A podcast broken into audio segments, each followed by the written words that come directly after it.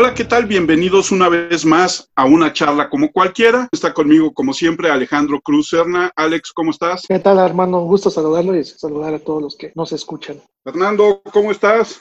Muy bien, amigo, ya lo sabes, aquí estamos. Y en esta ocasión vamos a platicar con Marta Romero y Paulina García acerca de un tema o de varios temas que de repente parecerían anacrónicos porque vamos a hablar de libros, de encuadernación, de algo que hoy en día parecería olvidado con toda la tecnología, con los Kindle, pero la labor de la restauración, del cuidado y de la encuadernación sigue siendo muy importante para la preservación de toda nuestra historia, de toda nuestra cultura, de todos nuestros libros. Marta, Paulina, buenas tardes, ¿cómo están? Hola, buenas tardes, Armando. Estamos muy bien, ¿ustedes cómo están? Hola, Alejandro. Qué gusto. Bien, bien, gracias. Cuéntenos cómo llegaron al libro y por qué llegaron al libro. Marta. Bueno, creo que la vida no se olvida de ninguno, porque yo estudié química de profesión y cuando terminé la, la, carrera, que no me arrepiento de haberla estudiado, porque sí, estudiar ciencia te da una formación mental distinta, te ordena las ideas, eh, me sentía literalmente huérfana de profesión.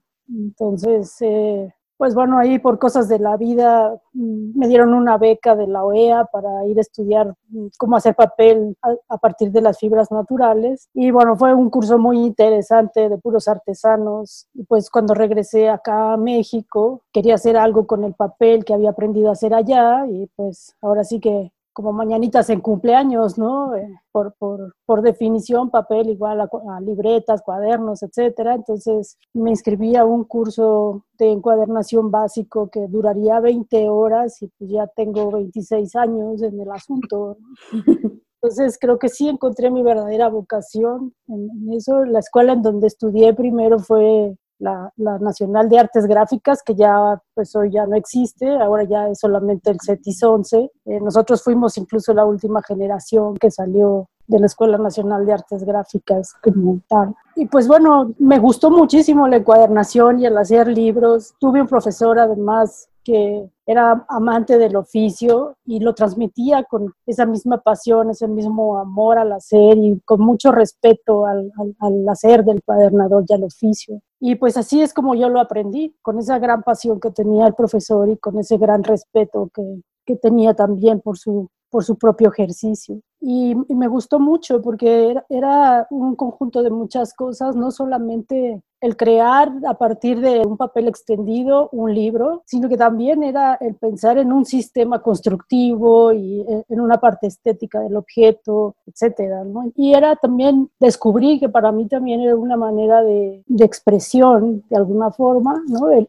hacer los libros. Así fue como, como llegué a la encuadernación. A los libros en cuanto a lectora, eh, bueno, pues te puedo decir que, que, tengo una historia un poco extraña porque en mi casa no es que nos fomentaran la lectura a, mí y a mis hermanos, pero estando en secundaria nos pidieron que lleváramos un día 10 pesos para comprar un paquetito de libros que iban a ir los de la cepa a vender en, un, en una bolsa de plástico. Y la persona que los llevó en una bolsa traía tres libros que quién sabe cuáles eran los otros dos, pero el que me llamó la atención se llamaba El libro vacío.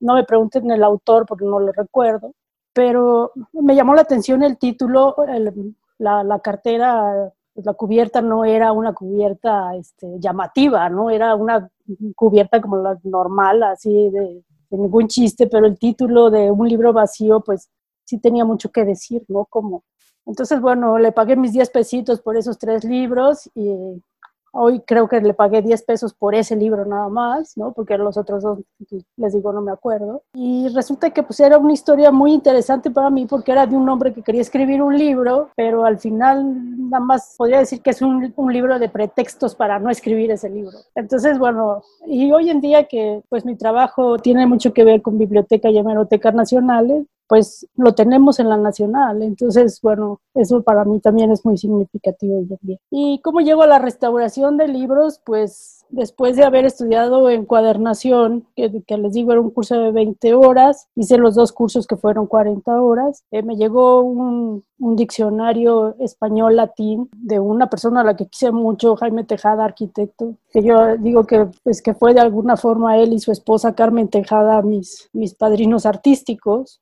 Me, me, dio este libro era un, un diccionario siglo XVIII con las guardas marmoleadas y la cubierta en piel y pues fui con mi profesor de encuadernación y le dije, esto no se puede tirar a la basura, ¿no? Porque lo que nosotros nos enseñaban en la de artes gráficas era desmembrar el libro y volverlo a encuadernar, pero pues este era siglo XVIII, además las guardas que yo no las conocía entonces como guardas marmoleadas, pues se me hacían muy bonitas. Me dijo, no, pues no, esto se llama restauración del libro, ya temía que te fuera a pasar, en México no se da, no se imparte, si te interesa pues te tienes que ir. Entonces estuve buscando algunos programas de estudio, etcétera, y se los llevé, los comparamos, los vimos y pues me dijo si yo pudiera elegir me iría a Italia, porque bueno, tienen la experiencia del aluvión que pasó en el 66, que eso fue pues una gran tragedia, y pues ahí se dieron cita eh, la gente que estaba trabajando en ese entonces con restauración de libros, el 66, cuando pasó el aluvión, todavía no se reconocía como una disciplina dentro de la conservación, sino que la hacían los mismos personas que trabajaban la obra gráfica en papel, en plano. Entonces Italia sí tuvo un gran desarrollo en este sentido porque ahí es donde se acuña prácticamente la especialidad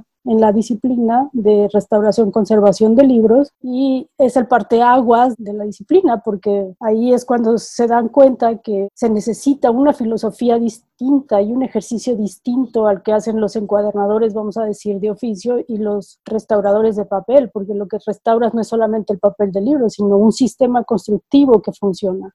Entonces, bueno, pues le hice caso y me fui a Italia a estudiar restauración de libros. El taller nace en el 93. Es, una historia un poco extraña porque después de estudiar en, Italia, cuando regresé, como les conté al principio, pues no había restauración de libros propiamente dicho, lo hacían los restauradores de papel y lo mandaban encuadernar con los encuadernadores de oficio. Era además un área masculina, eh, porque involucraba más bien la encuadernación y los encuadernadores que yo conocí en ese entonces, pues eran todos hombres. Es más, cuando yo empecé a dar clases de encuadernación, los hombres no se inscribían porque el instructor era mujer. Sí, créanlo, no hace apenas 20 años eso pasaba, ¿no? Entonces, pues era un poco triste el asunto, ¿no? Y sí, fue difícil abrir brecha porque era mujer en un, en un campo de hombres y además de hombres mayores a mí en ese entonces.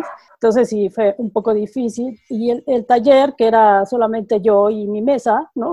Así empezó. Pues sí, lo, lo que hice al, al principio fue ir a ofrecer el servicio a las bibliotecas y pues restauraba los libros sin costo para que conocieran el trabajo, me conocieran a mí, etcétera, ¿no? Y bueno, poco a poco, con el tiempo, el taller fue creciendo. Tuvo una ventaja desde el principio, que fue que no solo hacía restauración, sino también encuadernación. Entonces, había dos servicios, vamos a decir, que daba el taller y luego, bueno, un, un amigo que estudió conmigo en Italia, que después se convirtió en mi colega y ahora es mi esposo, Luis, pues bueno, hemos trabajado juntos desde entonces y, y hemos hecho libros tanto en cuadernación artística como, como restauración de libros, diseñamos cajas también y hacemos libros, libros de artista. Y pues bueno, el taller sí se ha diversificado y ha crecido a lo largo de estos 26 años, 27 de trabajo que ya llevamos. El taller también ha tenido una función social, me parece importante porque introdujimos la, la, clase de encuadernación conservativa en la Escuela Nacional de Conservación restauración y museografía y después por solicitud de los alumnos se abrió el seminario de restauración de libros. Y en el taller digamos que de alguna forma seguimos la formación de los muchachos que optan por conservación de libros. Les ofrecemos una especie de beca que Paulina bueno les puede platicar un poco más. Ella estuvo en ese programa. Y pues bueno eso nos ha ayudado a, que tengamos más conservadores hoy en día profesionales en los en las bibliotecas y en los archivos. Algunos de nuestros egresados han ocupado y ocupan puestos de, de mando y toma de decisiones, ¿no? Y, pues eso es muy halagador a la función que ha tenido el, el, taller para la sociedad mexicana y su patrimonio bibliográfico. También ha sido un, un taller que siempre ha estado a la vanguardia, tanto técnica como como teórica y pues nos ha tocado también a nosotros traer herramientas nuevas, conocimientos nuevos y los traemos acá y los compartimos. Entonces, pues sí, creo que además de, de, que nos encanta lo que hacemos y realmente lo disfrutamos, pues también el colaborar en la formación de los conservadores mexicanos, pues hemos tenido también un impacto. ¿Y tú, Paulina? Bueno, yo comencé mis estudios de restauración en el 2006 y en ese entonces el programa académico estaba dividido en diferentes seminarios para estudiar un tipo de bien cultural. Y desde que yo entré, fue algo un poco extraño, yo supe que quería eh, estudiar o, o el seminario que más me interesaba era el de, el de conservación de libros, pero tenía que esperar cuatro años porque justo era el último. Y bueno, lo dejé un poco obviamente abierto, pensando como, bueno, igual a la mera hora me interesa otro tipo de, de bien cultural, pero pues al final sí llegué a este punto. Marta nos dio una charla introductoria en el primer seminario y la verdad es que de ahí yo empecé a soñar en ese sentido y cuando llegué no, no me arrepentí. En el material me gustó mucho la estructura, los, los diferentes elementos, cómo se conjugan. Y fue algo que, que, me dio, pues donde creo que empecé a tener una pasión por, por, el, por el objeto en sí. En mi casa sí hubo fomento de, de la lectura con mi mamá. Mi mamá y mi hermano son lectores ávidos. Yo quizá fue la que menos leí, pero de, de chiquita, pero poco a poco eh, fui interesándome cada vez más en el libro como tal y luego ya cuando llegué a, a interesarme en el objeto tal cual, pues ya digamos que se conjugó toda, el, toda la pasión por el libro. Bueno, yo entré al taller hace casi 10 años, cuando justo me invitaron a participar en este programa de becarios, y yo creo que la parte más atractiva es que comienzas a trabajar y empiezas a adquirir cierta eh, experiencia, pero sigues aprendiendo, digamos que en un espacio cuidado o un espacio que todavía te están asesorando ahí en el mismo lugar, y la misma oferta implicaba que pudieras desarrollar tu tesis. Entonces era, es, es un programa que es de medio tiempo para que justo puedas terminar tu proceso de titulación y creo que es una gran ventaja porque ya en el momento en que concluyes eso, pues ya estás listo para quedarte en el taller 10 años como yo o, o ya buscar otras, otras opciones. Pero definitivamente la, cambia muchísimo ese, ese plus, esa formación que, que, se puede tener ahí en el taller. Marta, ¿cuál es el estado que guardan las bibliotecas en este país, las bibliotecas del estado, de los estados, donde se resguardan la historia del país? Digamos que las bibliotecas públicas podemos decir que hay de diferente tipo, dependiendo de, de la misión y función que tienen en la sociedad. Entonces, eh, bueno, tenemos nuestra Biblioteca Nacional, Hemeroteca Nacional, que es la biblioteca de memoria por excelencia, ¿no? Los recintos que guardan el patrimonio cultural bibliográfico, se les llama recintos de memoria. En ellos también entran algunos museos, archivos, bibliotecas, fonotecas, etcétera, que tengan esos objetos que hayan sido reconocidos por los mexicanos, que representan su memoria y les da identidad. No todas las bibliotecas conservan patrimonio documental y no todas las bibliotecas son bibliotecas de memoria. Con eso en mente podemos decir que en, en, el caso de la Biblioteca Nacional, pues ahí sí tenemos la obligación de resguardar todo lo que se produce en México porque es la memoria escrita e impresa de nuestro país. Y bueno, es, es una biblioteca que está abierta a todo el mundo, se mantiene de, del erario, entonces todos los mexicanos tenemos además por, por derechos humanos y por constitucionalmente tenemos derecho a, al acceso a la información libre. Entonces, bueno, la, la Biblioteca Nacional está abierta para todos. Está dentro del campus universitario, en el centro cultural y se puede acceder. Claro, en, este, en esta época de pandemia todo está cerrado, así que todas guardan la misma condición. Bueno, nacionales solamente tenemos como nacional en el sentido de que es la que resguarda el depósito legal, es decir, todos los productores están obligados a, a depositar ahí dos ejemplares de lo que se hace, es la Biblioteca Nacional. Hay otras bibliotecas en el país que llevan el nombre de nacional, sin embargo no tienen esta función de, de, recoger el depósito legal. Puede ser, por ejemplo, la Nacional de Medicina, pero no, no tiene esa función de, de, recoger el depósito legal. O sea, todo lo que se produce. Imagínense todo lo que se produce en el país impreso va a dar a la Nacional. Eso, claro, ha generado pues problemas de almacenamiento, donde guardas todo eso, pero eh, no es un impedimento para, para, hacer esa recolección. El otro tipo de bibliotecas, y que bueno, yo tengo mi favorita, que es la Biblioteca México, y yo creo que cualquier persona que le gustan las bibliotecas se ha dado una vueltecita por ahí, ¿no? Es una biblioteca que está en, en Valderas, ahí junto a la, ¿cómo se llama? Donde venden las artesanías. Ciudadela. Gracias, sí, ahí en la Ciudadela. Y es una biblioteca A mí me gusta mucho porque es una biblioteca muy viva. Ves ahí a la gente que va y, y sí disfruta de los acervos, lo consulta, realmente el, espacio es, ha sido apropiado por los, por los visitantes de la biblioteca y los lectores. Ves igual ahí a una señora ayudando a su hijo a hacer la tarea que un par de amigos ya de edad avanzada jugando ajedrez y el que se está comiendo el sándwich leyendo su libro favorito. Y pues los acervos están ahí, ¿no? Entonces, si es una biblioteca pública, funciona como biblioteca pública y es de las bibliotecas que más actividad tienen, ¿no? Eh, en las bibliotecas estatales pues también tienen sus funciones que son prácticamente bibliotecas tan públicas. Por ahí que de repente hemos pensado si las estatales no podrían ayudar un poco a la nacional en el sentido de que guardaran lo producido en su estado para que ayudara precisamente con el espacio y esto, ¿no? Pero bueno, esas son este, ideas y cosas que se platican en los pasillos, pero nunca se han propuesto de manera formal. Y me parece que, eh, contestando a tu pregunta después de todo esto, el estado que guardan va a depender más bien del interés que tenga quien dirige las bibliotecas y de los intereses del mismo gobierno, tanto del estado como federal. La inversión en las bibliotecas está 100% como todo, dependiendo del interés de quien maneja los dineros y quien maneja la institución también, porque pues sí, a, veces algunos fondos se abandonan porque el que dirige la institución no está interesado en ese tipo de documentos y le da favor a otros. Entonces, pues sí, los libros están igual que nos pasa a nosotros. Tú tienes a tus autores favoritos y entonces esos son los que guardas mejor y los que no, pues ahí que queden abajito y si nadie los acude, pues tampoco importa.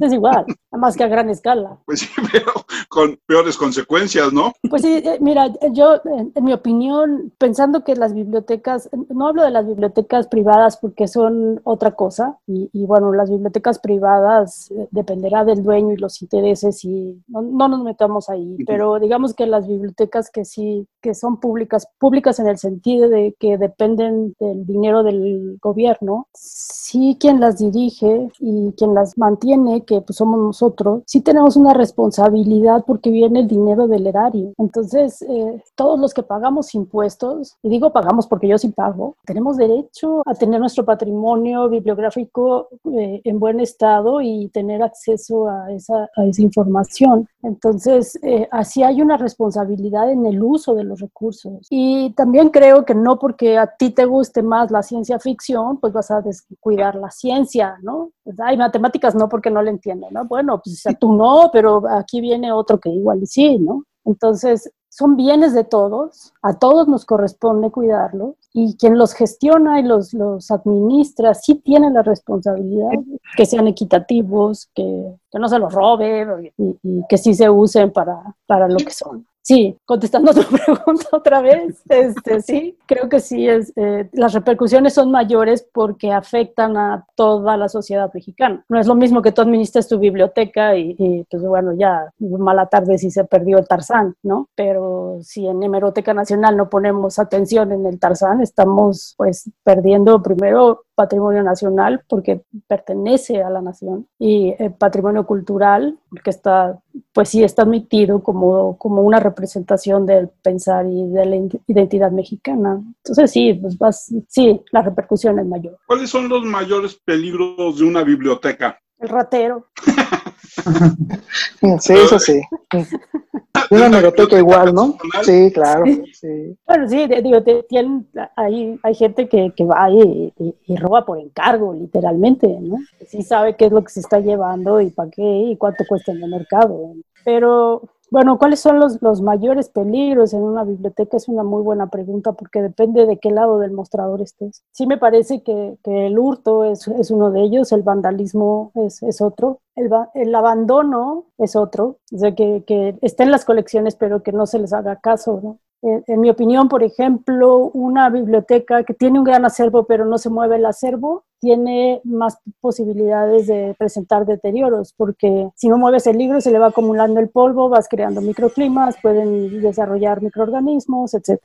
En cambio, una biblioteca que sí se mueve el acervo, pues no tienes esa oportunidad de, que se junte el polvo y se crean todas estas cosas. Volvemos a lo mismo, creo que el mayor de los problemas sería el interés en la colección y en el acervo que, se puede, que se pueda tener. Y el entender para qué es ese acervo. Si tenemos la Biblioteca Nacional, por ejemplo, que dijimos que es una institución de memoria. Los objetos que se resguardan ahí no solo es importante por su contenido, sino también por su continente. Entonces, de alguna forma tenemos obligación de mantenerlo tal como llega. Entonces, no podemos modificar la la evidencia histórica del objeto que tenemos ahí. Entonces, el tratamiento de restauración será una mínima intervención para mantener el libro, pero sin modificar su evidencia histórica. En cambio, en una biblioteca pública, pensemos en la de, en México, por ejemplo, una biblioteca universitaria, etcétera, la intervención será para que el libro dure mucho más. Tengo que prolongar la vida útil del ejemplar, no para guardarlo para siempre, sino para que dure hasta que salga lo novedoso, porque son bibliotecas que están destinadas a que sus acervos desaparezcan por uso. No tienen la obligación de conservarlo, como pasa con la Biblioteca Nacional, sino tiene la obligación de tener el material para que su comunidad eh, tenga acceso a los textos que puedan ayudarles en su desarrollo profesional, estudios, etc. Entonces, las acciones que tiene el conservador en una y otra biblioteca o con uno y otro ejemplar dependerá del uso que se le va a dar. Y yo, yo, yo también pensaría que otro de los grandes problemas es el pensar que conservar y restaurar un libro lo puede hacer cualquier persona. Conservar sí, restaurar no. En el caso de la conservación, todos somos partícipes de la conservación porque desde que tú eres usuario y te prestan un libro, el cómo lo manejas, cómo lo tratas, cómo lo consultas, etcétera, influye en la conservación del objeto. El bibliotecario, cómo lo toma de la estantería, te lo pasa, etcétera, influye también. Y bueno, todos los procesos técnicos para su clasificación, catalogación, etcétera, influye también. Entonces, todos estamos involucrados en, en la cuestión de la conservación, pero la restauración no restauración necesitas una formación teórica, técnica, científica, histórica para poder tomar decisiones e intervenir el objeto. Entonces, hay gente que sí está preparada, muy bien preparada en la conservación, pero se dice restaurador y no es. Entonces, pues, una mala intervención puede dañar mucho más a un objeto en comparación si no le haces nada. Y siempre será más difícil, en mi opinión, restaurar algo que fue restaurado o pseudo restaurado, algo que fue intervenido y entonces no funcionó y hay que volver a intervenir. Para mí eso es mucho más complicado que llegar a, a un libro que nadie ha tocado. Ahora, si un libro está contaminado, no vamos a decir que por COVID, porque pues eso eso se ha discutido en otros foros, pero vamos a decir que le salió este hongos o cosas de ese tipo, bueno, pues sí, necesitas un especialista que te diga cómo manejarlo, dónde guardarlo, qué hacer con él. Agregando también a esta parte del abandono, o sea, no, no solo sería una cuestión de, de, los ejemplares o del movimiento que puedan tener los libros, sino también de las condiciones que, que tiene alrededor. O sea, una biblioteca en abandono que no se está detectando que hay una gotera o que las instalaciones eléctricas no están en, en correcto estado o cualquier cosa que pueda generar un desastre y, y que no se está al tanto, pues obviamente sería también un peligro importante, ya no solo en, cuestión de solo el ejemplar, sino lo que lo está circundando. La hemeroteca, sin duda también el papel sepia se llega a desgastar mucho más. Y es muy triste ver cómo en la UNAM, por ejemplo, tienen la hemeroteca, pues ya los periódicos o eso, o se lo han robado los tomos, o la otra es que ya el periódico ya se va deshaciendo literalmente, ¿no? Que no hubo un cuidado o nadie se preocupó por ese tomo y que ese año o esa semana o ese día es muy importante, ¿no? ¿Qué tanto es el trabajo? El periódico nace desahuciado, ¿no? Porque su material no está hecho para perdurar. Hoy lees la, la noticia y mañana lo usas para limpiar las hojas del jardín. Las colecciones hemerográficas son muy caras de mantener precisamente por lo mismo, porque lo que conservan son publicaciones periódicas que, como te digo, en su concepto está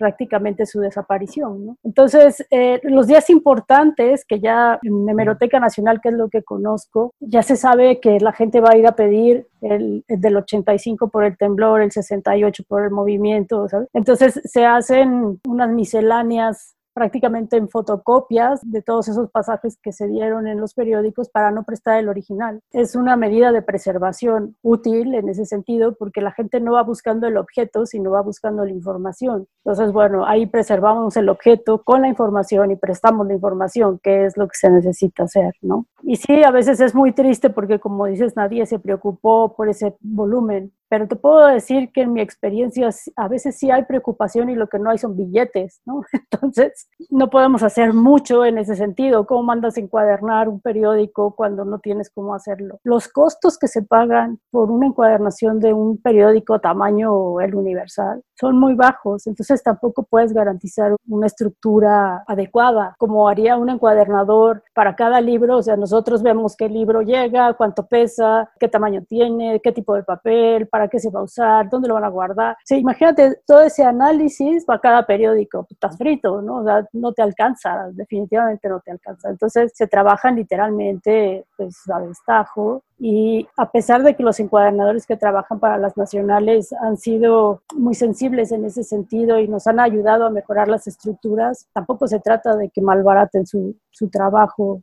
¿no? A cambio de esto. Entonces hay que llegar a un punto medio en donde sí siga siendo negocio para ellos, porque es su modo de vida, pero se puedan conservar las colecciones de la mejor manera. Y bueno, también súmale que en biblioteca, en Hemeroteca Nacional, igual que en biblioteca, recibimos dos impresos de todo lo que se produce en periódicas en México. Entonces, la carrera de producción es mucho mayor a la carrera económica que podemos tener en, en las nacionales. Las nacionales están en resguardo de la universidad dentro del Instituto de Investigación bibliográficas, que depende de la coordinación de humanidades, que depende de la universidad. Y en esa misma cadena caen los billetes a, a las nacionales. Entonces, pues no, no es que dispongamos de mucho presupuesto para las necesidades que tiene la nacional, tanto hemeroteca como biblioteca. La hemeroteca, como te digo, sí es más cara por el tipo de material que resguarda. En ese sentido, el hacer todo un acervo digital de periódicos y revistas funciona? Depende porque todo lo que tú produces digital, estás produciendo otro objeto. Y ese objeto tiene sus propias necesidades de conservación y preservación. La carrera tecnológica que tienes es, es realmente muy veloz en comparado con el presupuesto que puedes disponer. Estoy hablando de bibliotecas públicas. Hace algunos años recordarán que se puso de moda que, que todo se digitalice y que, ¿no? hay muchos archivos que se hicieron en ese entonces que no se pueden acceder hoy en día. Entonces tienes ahí, ahora sí que un cementerio de cosas digitales que nadie puede leer, porque nadie pensó en que luego había que migrarlo y la obsolescencia es uno de los grandes daños para las cosas digitales. Entonces, cuando tú haces un proyecto de digitalización, me parece que es importante saber por qué lo digitalizas, para qué lo digitalizas, quién va a tener acceso a eso, ¿Cuánto tiempo lo vas a guardar y cómo? Porque el hacerlo todo no funciona. Ahora te voy a decir, si a mí me dan a escoger entre microfilmar y digitalizar, yo prefiero microfilmar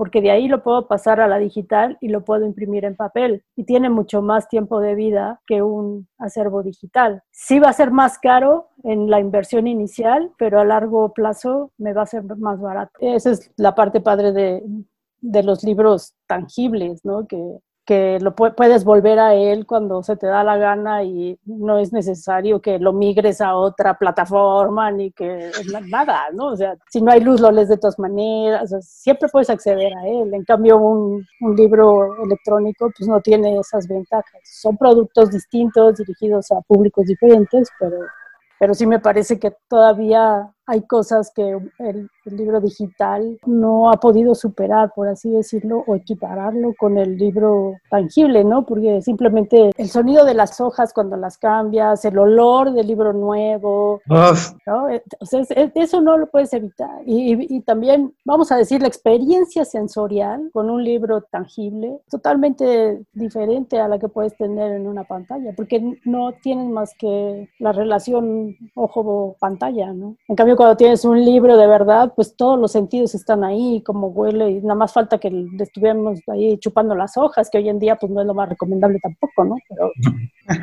suena. El digital es solo para cuentos cortitos, ¿eh? Sí, yo también estoy de acuerdo, porque leer mucho tiempo en la pantalla te quedas visco, ¿no? Se te secan los ojos. Eso no pasa, se te secan los ojos y no pasa. O sea, en un libro de verdad, bueno, todos son de verdad, pero en un libro tangible, no, eso no pasa, no se te secan los ojos. Se te moja y lo secas y todo vuelve a su normalidad. En cambio, se te cae tu tableta una cubeta y pues ya perdiste. O tu celular, ahí lo tienes que poner en arroz. Y... Eso no pasa con el libro.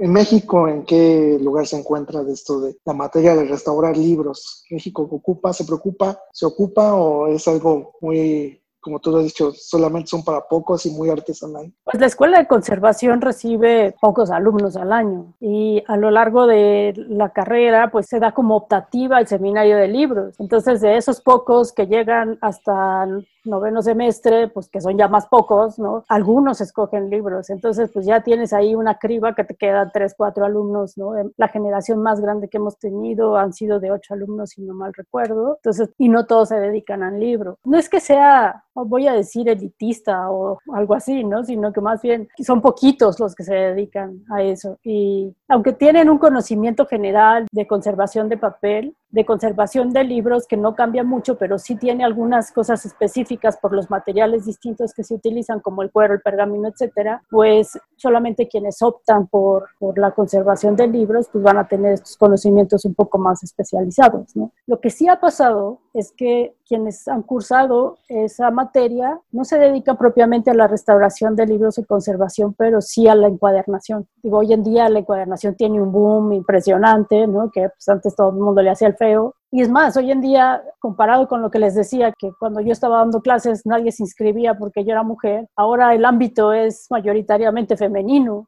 Ya le dimos la vuelta a la, cosa, no sé por qué pasó, no era la intención, no era así el asunto, pero bueno, así es y así se dio. Y, y sí creo que hace falta, hace más falta gente esté especializada en libros y, y que, esté, que esté al tanto de nuestras colecciones y bibliotecas en México. Y en cuanto al mundo, ¿qué país es el que maneja más este, la materia o que sí tiene gente ya de plano es una potencia mundial, se podría decir. ¿Quién sí se ocupa y se preocupa en eso de la restauración? Ya mencionaste Italia, ¿no? Que fuiste a estudiar allá, pero ¿qué otros países? Eh, Estados Unidos hace mucha investigación, normalmente son los que van a la vanguardia. Eh, los ingleses también hacen mucho trabajo en ese sentido. No sabría decirte sobre Francia, por ejemplo. ¿Tú sabes, Paulina, sobre Francia? No, la verdad es que no. En la encuadernación sí, los franceses, los belgas, los daneses también. Pero sí, yo creo que la punta de de, lanza eh, eh, en cuanto a investigación está Estados Unidos, que son los que hacen mucho más investigación.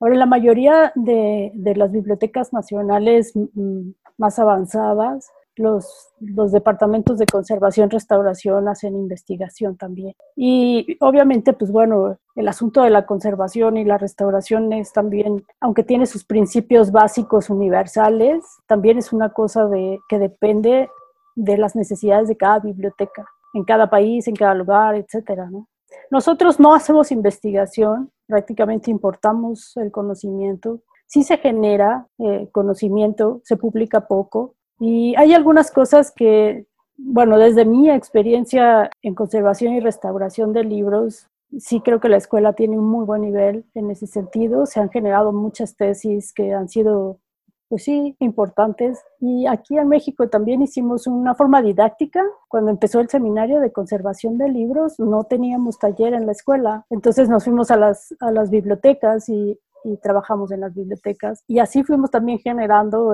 la necesidad de contar con un conservador dentro de las bibliotecas. Entonces la biblioteca era el, el salón de clase. Entonces trabajábamos y seguimos en ese esquema, trabajando con libros originales y los muchachos se asumían o se asumen como parte del equipo de conservación dentro de esos recintos. Entonces, pues la formación es muy completa porque si tienes, digamos, la experiencia real de lo que vas a hacer dentro de una biblioteca cuando salgas. Pues ese modelo didáctico se expuso en el 2000 en Bélgica y algunos países en Europa lo adoptaron y lo siguen llevando a cabo. Entonces, sí hemos tenido algunas cosas de tanto técnicas como educativas que hemos aportado al área. ¿Cuál es el libro que más te ha gustado y más sorpresivo ha sido su restauración? Esa es, una pregunta capciosa, me parece. Eh, cuando... Exacto, exacto, porque cuando restauras un libro es como, como ser médico, o sea, no puedes decir, ah, sí, este me cae bien y este me cae mal, ¿no? No, a todos los atiendes igual y la ética y, el cariño y el compromiso con el hacer, pues es el mismo para todos los libros. Sí hemos recibido libros que son muy bellos libros y sí llaman la atención por su belleza, pero hay otros que no tienen ningún chiste y a veces estructuralmente son mucho más llamativos que el que es hermoso. Entonces todos los libros tienen una parte que es muy, muy bonita Y bueno, también es, es muy agradable que cada libro que llega a su restauración tiene una historia atrás ese valor intangible que le dan los poseedores del objeto. Y no, eh, eh, yo no podría contestar cuál es el que más me ha gustado, cuál ha sido el más, el más atractivo, porque incluso llegan algunos libros con unas historias tristísimas, ¿no? Eh, pues, ay, no, este pobre, o sea, no, no hay que darle cariñito y se le nota, ¿no? Entonces, pues, no sé, no, no podría contestarte esa pregunta. Y, y hoy en día, pues bueno, además de la restauración, pues mi ejercicio es en arqueología del libro. Entonces es leer la materialidad, interpretar las evidencias materiales que tiene el objeto para entender el contexto de creación. Entonces, trabajamos los arqueólogos del libro, trabajamos con libros que son todos iguales en teoría, pero todos tienen algo distinto que decir. Entonces, cada uno tiene una fascinación distinta. No podría decir no me comprometo. bueno, pero sí puedes explicarnos una gran historia que te ha llegado con un libro, ¿no? Pues eh, mira, eh, al taller, no sé si te acuerdas, Paulina, que llegó este un, libro que era de, era de medicina y era un libro muy extraño porque pues eh, pasó por tres o cuatro manos en el taller y nada más que no se dejaba trabajar. ¿Te acuerdas tú de ese?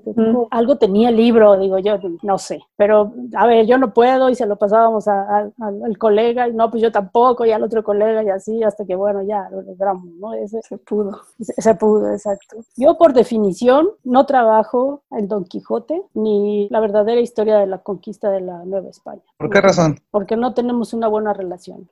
Ok.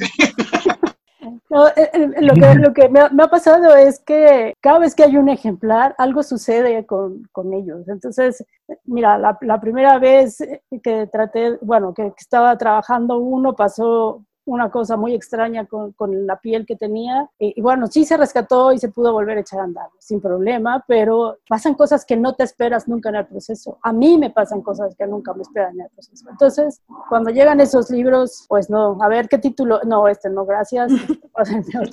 no es que ahorita me quedé pensando en algún libro y a mí me, de pronto me viene mucho a la cabeza eh, el recuerdo de un romancero gitano de Lorca que estaba impreso en hojas de un delgado corcho. Bueno, a mí me llamó muchísimo la atención, a pesar de que no era un libro al parecer muy viejo, creo que era como de los 80, una cosa así, cómo eh, se tuvo esa destreza para tener esas láminas tan delgadas y que funcionaban como las hojas del papel, o sea, las hojas de un libro. Y ahí estaba impreso todo, todo el ejemplar. Entonces creo que muchas veces también la parte que nos llega a traer mucho es la, la materialidad y la factura, igual y ya como con, el ojo ya muy, pues no sé si deformado por la profesión, es la parte que, que nos puede llegar a, atraer mucho más, que de pronto un contenido que también, o sea, nos, nos puede llamar la atención, pero como al final ni siquiera siempre tenemos el tiempo de, de consultarlos o de, de, leerlos, podemos leer alguna una sección o ver algunas fotografías según lo que sea el libro, ¿no? Pero creo que esa parte es la que suele llamarnos más la atención en, en el taller, ¿no? O sea, la materialidad y, y la factura en general. Eh, esto que, que, que, cuenta Paulina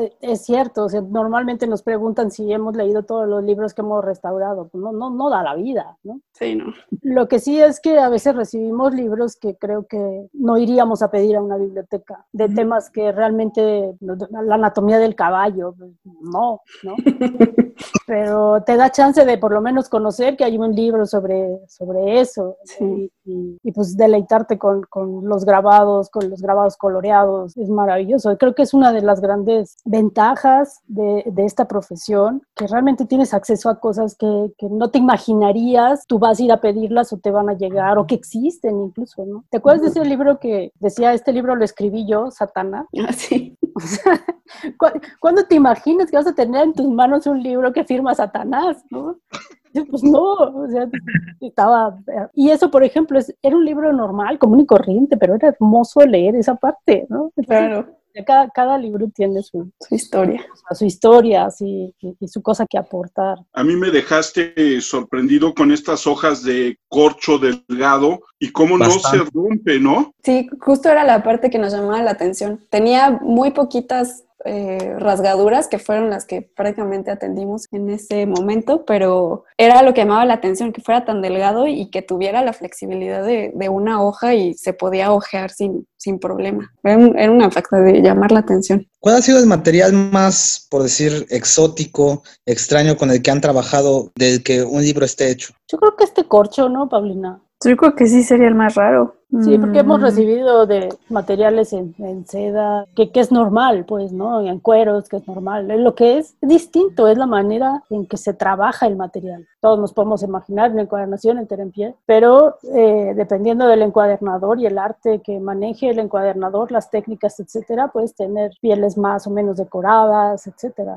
Entonces, creo que sí, como rareza de material, puede ser este que decía Paulina, El material con el que se hacen los libros ha cambiado a lo largo de los, de los siglos. ¿Y qué tan perdurable es un libro que se hace el día de hoy? Actualmente, bueno, sí, sí ha cambiado, digo, del papel de trapo al papel de máquina, ¿no? De, de- de las colas al hot melt, de la costura, a las grapas, y hay algunos libros que ni grapas tienen, ¿no? Me parece que a todos nos ha pasado que abres un libro y se te desbarata como baraja.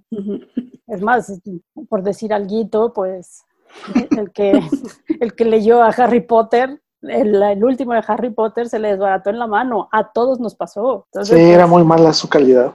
Exacto. Sí, ¿no? sí, sí. Entonces, bueno, este, espero que no esté, no nos esté oyendo alguien que se sienta aludido. El que lo pegó. Exacto, el que lo pegó. Pero, pero en ese sentido, por ejemplo, yo me acuerdo los de bolsillo de Bruguera les pasaba De lo Ajá, claro, igual, exacto. Sí, Sí, Pero sí, Ahí sí. no tenemos problema porque Bruguera ya desapareció.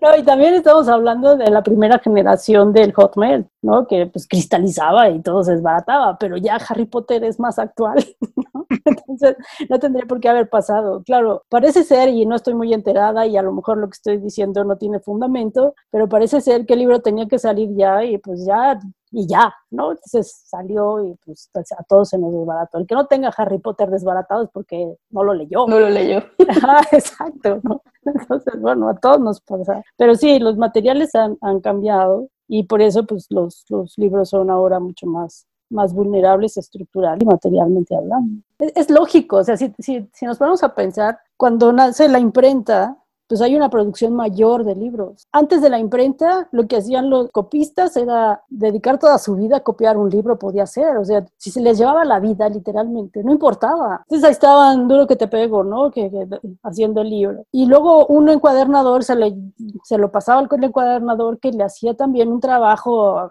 fantástico, maravilloso, de una costura impecable, con siete nervios y las tapas de madera, etcétera, ¿no? Y los broches de metal y todo. O sea, imagínense todo ese proceso manual. Nace la imprenta, hay más libros y entonces, pues, hay que sacarlos encuadernados simplemente porque es más fácil manejar un libro encuadernado que uno en hojas sueltas, eh, aunque vengan en cuadernillos. O sea, mantener el orden, guardarlo, etcétera. La encuadernación es el punto donde te lo hace como un objeto, vamos a decir, que puedas manejar con facilidad y lo conserve. Entonces los encuadernadores en ese momento, cuando nace la imprenta, siguen haciendo el trabajo igual que antes. Siguen haciendo las costuras estas muy elaboradas y las tapas de madera pesadas y labradas y, ¿no? Asumiendo que tenían el mismo tiempo, pero pues el proceso de encuadernación llegaba a ser más caro que el mismo libro impreso. Pues entonces eso ya no estaba funcionando. Entonces se encuentran dos formas de bajarle el costo. Una es ahorrándose algunos procesos en el mismo proceso de encuadernación, ¿no? hacer la costura más rápido, ¿no?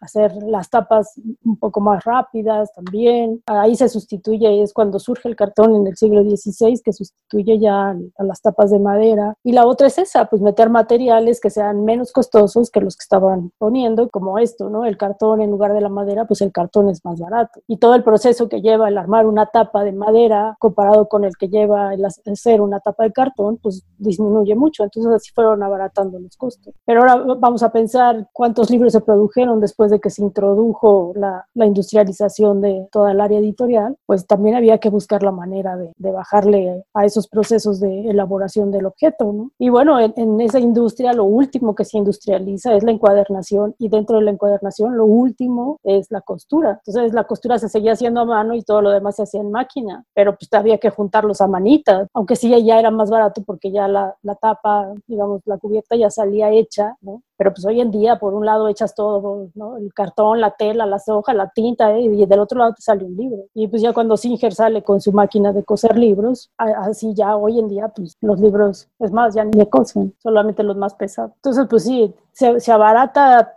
todo, Armando, contestando tu pregunta, se abarata sí el proceso y los materiales. Pero existe la, encuadernación manual artesanal, que sí he convivido con la mecanizada industrial. ¿Es caro restaurar un libro y por lo consiguiente es, es rentable? Depende. Depende de qué quieras. Exacto, depende de qué quieras y quién te lo restaure. También.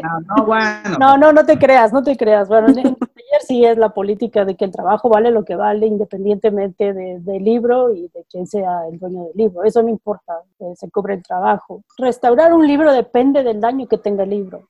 Es muy difícil decirte si es barato, si es caro, ¿no? Porque dependerá del daño que tenga. Y si es rentable o no, dependiendo del de, eh, valor tanto personal como económico que tenga el objeto y que quieras hacer con él, ¿no? Porque si es una buena restauración, igual no se ve alterado el precio en el mercado, pero si es una mala restauración, posiblemente sí. Ahora, también las cosas han cambiado en el sentido de que se buscan las encuadernaciones que se llaman originales, en realidad, que sean encuadernaciones de época del impreso.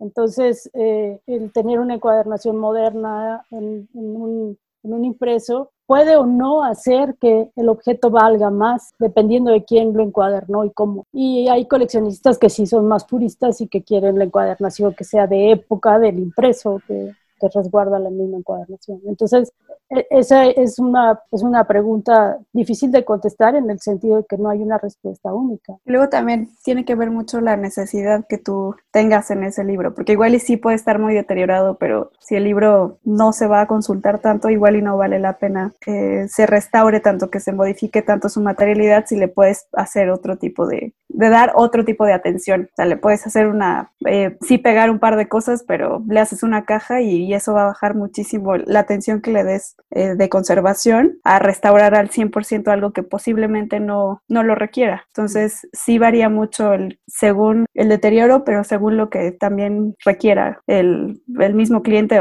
o sí la, la colección en general. Pasar de la restauración de la conservación del libro a crear libros que van más allá del libro objeto porque se pueden leer, porque ustedes han hecho, se han impuesto retos muy interesantes como en el libro aquel de que todo está en un pliego de papel. Sí, yo creo que esa es la, ventaja que tiene el taller. O sea, el mismo hecho de, de estar conociendo diferentes técnicas de encuadernación de, para como para poder mejorar la, la, función de conservación, pero al mismo tiempo podemos regresarlas para poder crear otro tipo de, de elementos. Este libro de, de, ella, él, el otro, sí tuvo una inspiración en un, en un libro que habría de, creo que de seis formas distintas, pero acá se puso el, el reto de, bueno, hagámoslo de tres formas distintas, pero que sean un mismo pliego, que solo sean dobleces, que solo sean cortes, que no implique ninguna costura, ningún eh,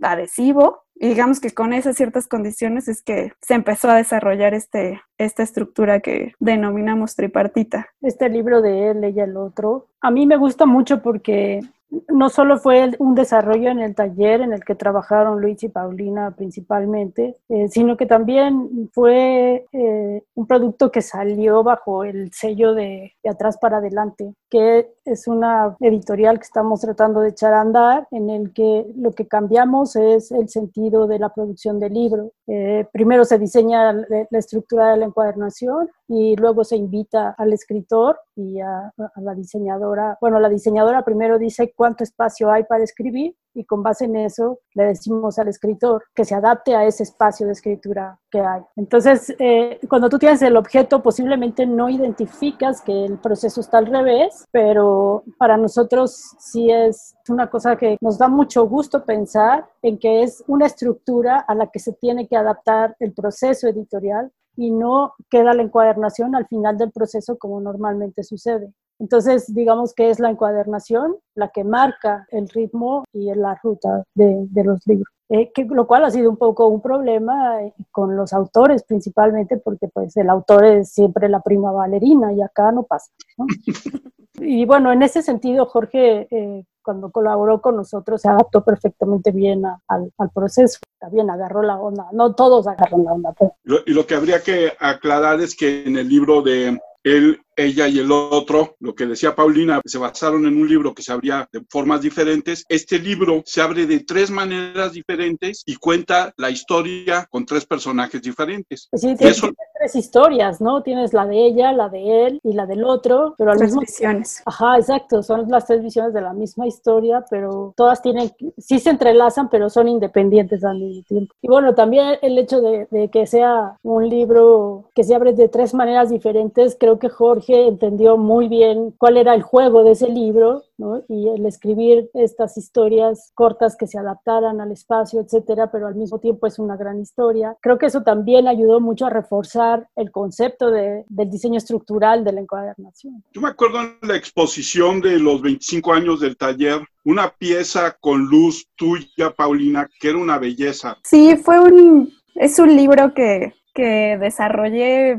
como por seis años. Me tomó mucho tiempo el poderlo eh, pues ya consolidar. La idea surgió, como digo, hace muchos años con, con la inquietud de poder crear una encuadernación que tuviera la posibilidad de, de poder ver sombras. Entonces, tiene un origen muy, muy emocional con sueños. El, el libro es, un, pues, una historia con diferentes sueños, son creo que seis, si, si no me falla la memoria. Tiene una instalación de, de, LEDs para que puedas ver las sombras que están, que se pueden, que se pueden proyectar con la luz por detrás. Entonces es un, es un libro que se creó con puras siluetas de papel entre dos planos de, de papel y bueno, te permite ver toda la secuencia de estos sueños con una pequeña narración que hice al respecto. Sí fue un reto porque el hecho de tener una, pues, una instalación de luz y que pudiera ser funcional, o sea, que se pudiera incluso, se le pudiera dar mantenimiento, esto es quitarle la pila o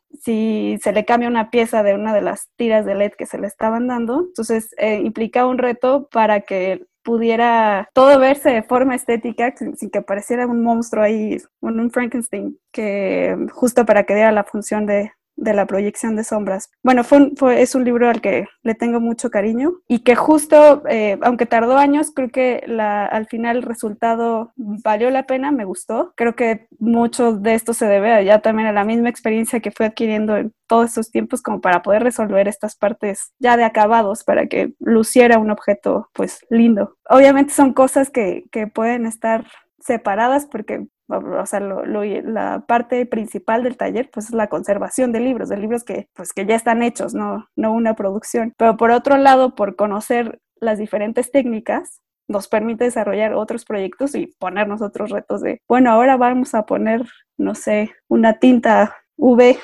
no sé, para que podamos ver otros pues otros elementos. Creo que es la parte que también a mí me gusta mucho del taller, esa posibilidad creativa de imagínate lo que quieras y luego ya vemos cómo lo materializamos. ¿Cuál es el libro que más les gusta a ustedes, a cada una de sus libros artísticos? De los libros que yo he hecho me es un poco difícil decir cuál es el que más me gusta porque con la exposición de luz encuadernada que tuvimos eh, el año pasado, pues los libros que están expuestos ahí, de los que yo hice, que son tres, pues todos tienen lo suyo y me gusta. Y, todos tienen un, mensaje para mí.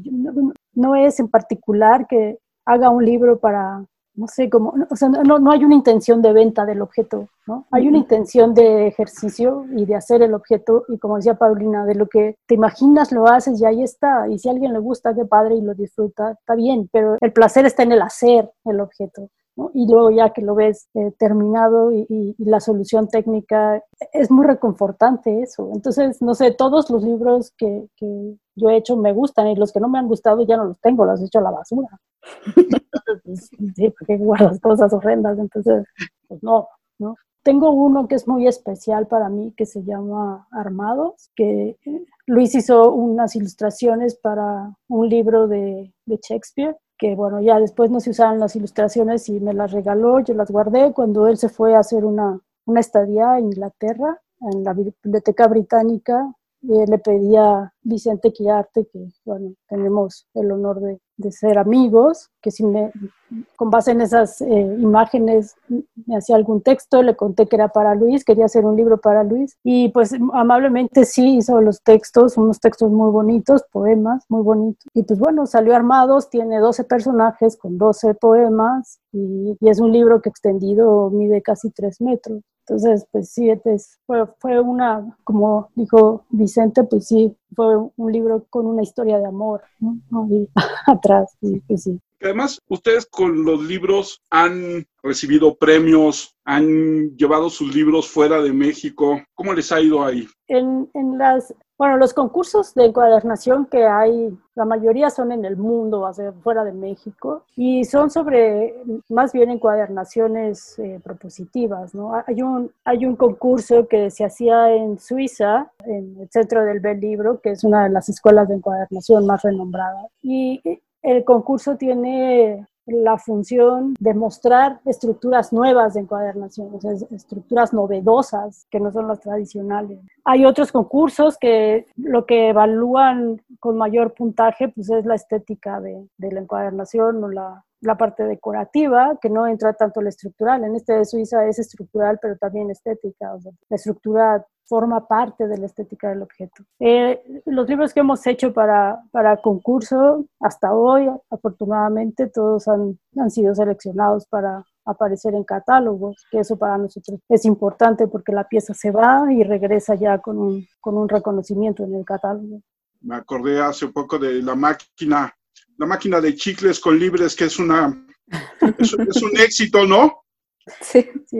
bueno, lo, que buscamos con esa eh, chiclera es que los libros que te lleves en las cápsulas tengan que ver con la exposición, ¿no? Eh, como en, el caso de, de Luz Encuadernada, lo que tenía era un juego óptico, el librito. no sé si sacaron alguna de las, de las cápsulas por ahí, y bueno, esa, esa exposición también tiene una... Eh, fue diseñada para poder unir, eh, fue para promover la ciencia, ¿no? Divulgación de la ciencia. Y, fue muy interesante para, para, nosotros porque eran los fenómenos, eh, bueno, más bien los aspectos de la luz que teníamos que reflejar en, libros y esto nos dio, digamos, el pretexto para hacer estos libros de artista. ¿no? Y la chiclera entra en, este, este mismo concepto de, los libros de artista, que, bueno, nació en la, en la otra exposición, en la de 25 años que mencionaste antes, Armando, y que, bueno, ahí sacabas un librito. Y desde entonces, pues bueno, en las exposiciones que hemos estado haciendo, pues queremos que esté la chiclera. El dinerito que se junta en esa chiclera en la exposición de luz encuadernada se quede en el museo para el, apoyo al museo. Entonces también cumple una función ahí de, social, ¿no? Con, con, el museo. Esa exposición vale la pena y este, vale la pena visitarla si te gustan los libros de artista, te gusta la encuadernación y, y, ver propuestas distintas de... Sí, es, es exposición. Es una joya, sí. Nos enseñó su catálogo y es algo genial, ¿verdad? Ah, muchas gracias. Un trabajo bastante, bastante artesanal y extraordinario. ¿Y cómo llegan a esa técnica tan depurada, no? O sea, es lo que le digo, ya rompe una solemnidad de, ver letras, decir, le cambias, ¿no? Y te, vas encontrando con una gama muy diferente de todo eso, que, de su idea, de su intelecto, pues, y de estar, es algo extraordinario, de verdad. Muchas gracias. gracias. Yo no sabría decirte cómo nacen las ideas. Yo a veces les digo palomitas de maíz porque revientan nada más. Sí, claro. Así, ah, así, ¿no? Y un poco lo que buscamos también es eso. El libro no, no nació solemne. El libro nació para, todo, para que lo uses. Incluso los libros antiguos que se ponen guates. no, el libro nació para que lo uses, lo tengas en las manos, lo, lo, consultes, lo respires, lo muevas, ¿no? Entonces, eh, también es un poco eso. Al mismo tiempo de difundir eh, la ciencia con luz encuadernada, lo que queríamos era también difundir las diferentes estructuras históricas que ha habido ¿Y cómo puedes conjuntar esos dos conceptos en un solo objeto hoy en día contemporáneo que te invita a asomarte a ver qué es por curiosidad? y, y, son, cosas muy divertidas. La verdad es que nosotros nos divertimos mucho, sufrimos mucho, pero nos divertimos mucho. Es, de esos placeres este, masoquistas. ¿no? Exacto. como toda creación, ¿no? Exacto, sí.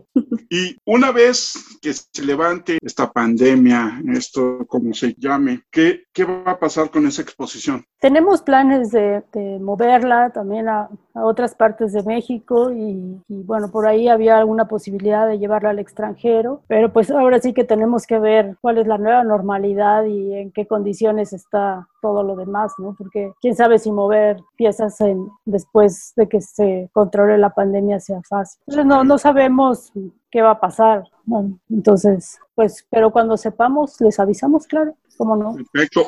Y el taller también se encarga de difundir conocimiento, ¿no? Paulina, tú tienes talleres que hoy en día ya llevas a cabo en línea con estas condiciones y que es bien interesante. Cuéntanos de, los talleres. Ahorita sí, con la, con la emergencia sanitaria, comenzamos a, a planear este proyecto que ya teníamos de, de varios años, que son los cursos en, en, línea en la plataforma de Udemy. Ahorita, la, oferta que tenemos ahorita es de encuadernación básica. Cualquier interesado que quiera aprender el oficio desde cero, esa es una parte de la, de la, oferta, o para aquellos que quieran mejorar sus acabados. La diferencia es el aporte de, que tenemos de la conservación, porque vamos a brindar un programa que garantiza que cada uno de los elementos de la encuadernación van a funcionar y van a ser de calidad. Y bajo la idea que las técnicas de encuadernación, pues sí son, realmente son bastante sencillas de aprender. La cuestión es la práctica, o sea, hacer énfasis en que una vez que aprendes la técnica, si practicas y practicas, vas a obtener ya los acabados que,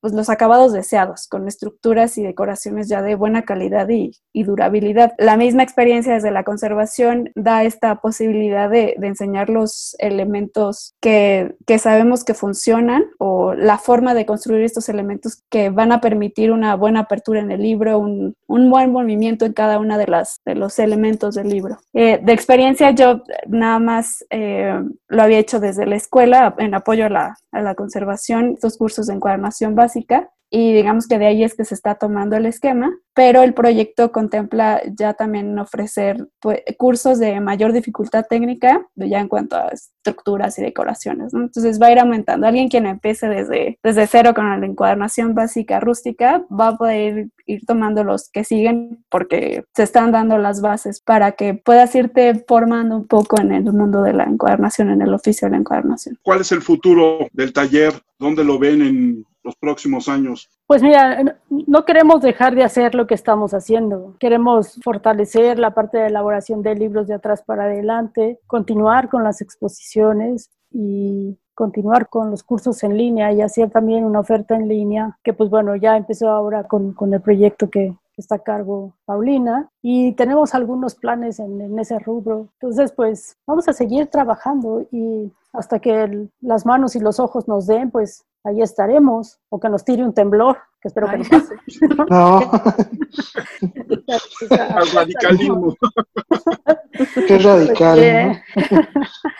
Pues mira, a pesar de la pandemia seguimos trabajando, así que podemos decir que una pandemia no nos para. No sé si las 10 plagas de Egipto, no, pero pues eso sería otra cosa. Eh, el, el, taller sigue trabajando y nosotros seguimos trabajando. Precisamente hoy en la mañana platicábamos que, que sido una, una, gran fortuna el contar con Paulina en el taller, que es, es, una persona joven, con mente joven, que pues bueno, a Luis y a mí nos, nos ayuda también mucho. Y hemos formado un buen equipo entre los tres y estamos muy contentos de, del trabajo que estamos haciendo. Y lo que no se le ocurre a uno, pues se le ocurre al otro, ¿no? Entonces, y eso también ayuda en, la creación de los libros, porque a veces uno se le ocurre la idea, pero no sabe cómo hacerla y pues los otros dos le ayudan. Sí. Al final sale. Entonces, eso también, creo que, creo que el taller todavía tiene mucho, mucho que dar y pues mientras haya gente interesada en, aprender encuadernación y aprender sobre libros, pues, nosotros estaremos activos. Creo que nuestra gran ventaja es que nos disfrutamos de verdad mucho lo que hacemos. ¿Cómo los encuentra la gente? ¿Cuáles son sus redes sociales? Estamos como Hace Encuadernación en Instagram, Facebook y YouTube. Y bueno, ya los que estén interesados en aprender encuadernación, también pueden buscarnos como eh, Encuadernación Básica en Udemy o también con mi nombre, Paulina García Murillo. ¿Twitter no? No, Twitter no, todavía no. ¿Ves? Tenemos cosas que hacer todavía. Exacto.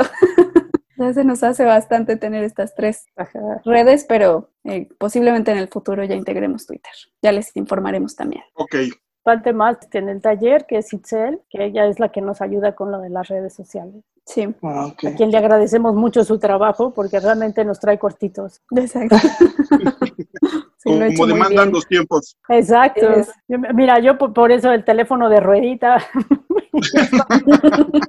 Bueno, pues yo quiero agradecerles mucho el que hayan estado con nosotros. Nos faltó Gracias. hablar de fútbol, pero bueno. Ah, bueno. A ver, maestro, ¿ya ve? ¿Cuál es su deporte favorito? Sí, ¿cuál? Ajá. Yo cuál sé es? que el tuyo es, es, es el base mata. Sí. ¿En serio? Ah, muy bien. Bueno, a mí, a mí me gusta el béisbol, pero no lo que practico es la natación, que es lo que me- más me Ah, gusta bueno. hacer, ¿no? Y bueno, y del fútbol me he acercado en la medida que, que- que Luis me ha acercado, pero no, no soy fan, así de- No, fan, fan el base y qué equipo. Ta- Tampoco creas que me siento a ver el béisbol así, me digo, mi papá, este, sí, nos enseñaba a escuchar el béisbol con las fichas de, de las odas, ¿no? Y entonces era primera, segunda, mis papás son del norte, entonces, pues, Ah, ¿no? claro. ahí rifa el béisbol, mi abuelo fue Sí, de- del equipo de Parral, entonces, pero así Qué que tú digas cada miércoles y a las siete y media, a la hora mágica, no, no. No. Entonces, pues eh, sí vemos las series mundiales, incluso, bueno, Luis y yo tenemos la tradición de ir a, a un bar a ver la serie mundial, un bar distinto, si se puede. Ahora pues no creo que lo podamos hacer, pero Mm. pondremos el bar aquí, ¿no? Este, y pues sí, vemos el- el- la serie mundial. Mi equipo, esa es una buena pregunta porque por, por mi familia primaria, digamos, pues le- es los Astros de Houston. Solo tenemos una hermana que le va a los Yankees. Pero con Luis le, le íbamos a los Medias Rojas hasta que supimos que, pues, que son unos tramposos, ¿no? Entonces, no sé, creo que ahora le voy a ir a los Marlins.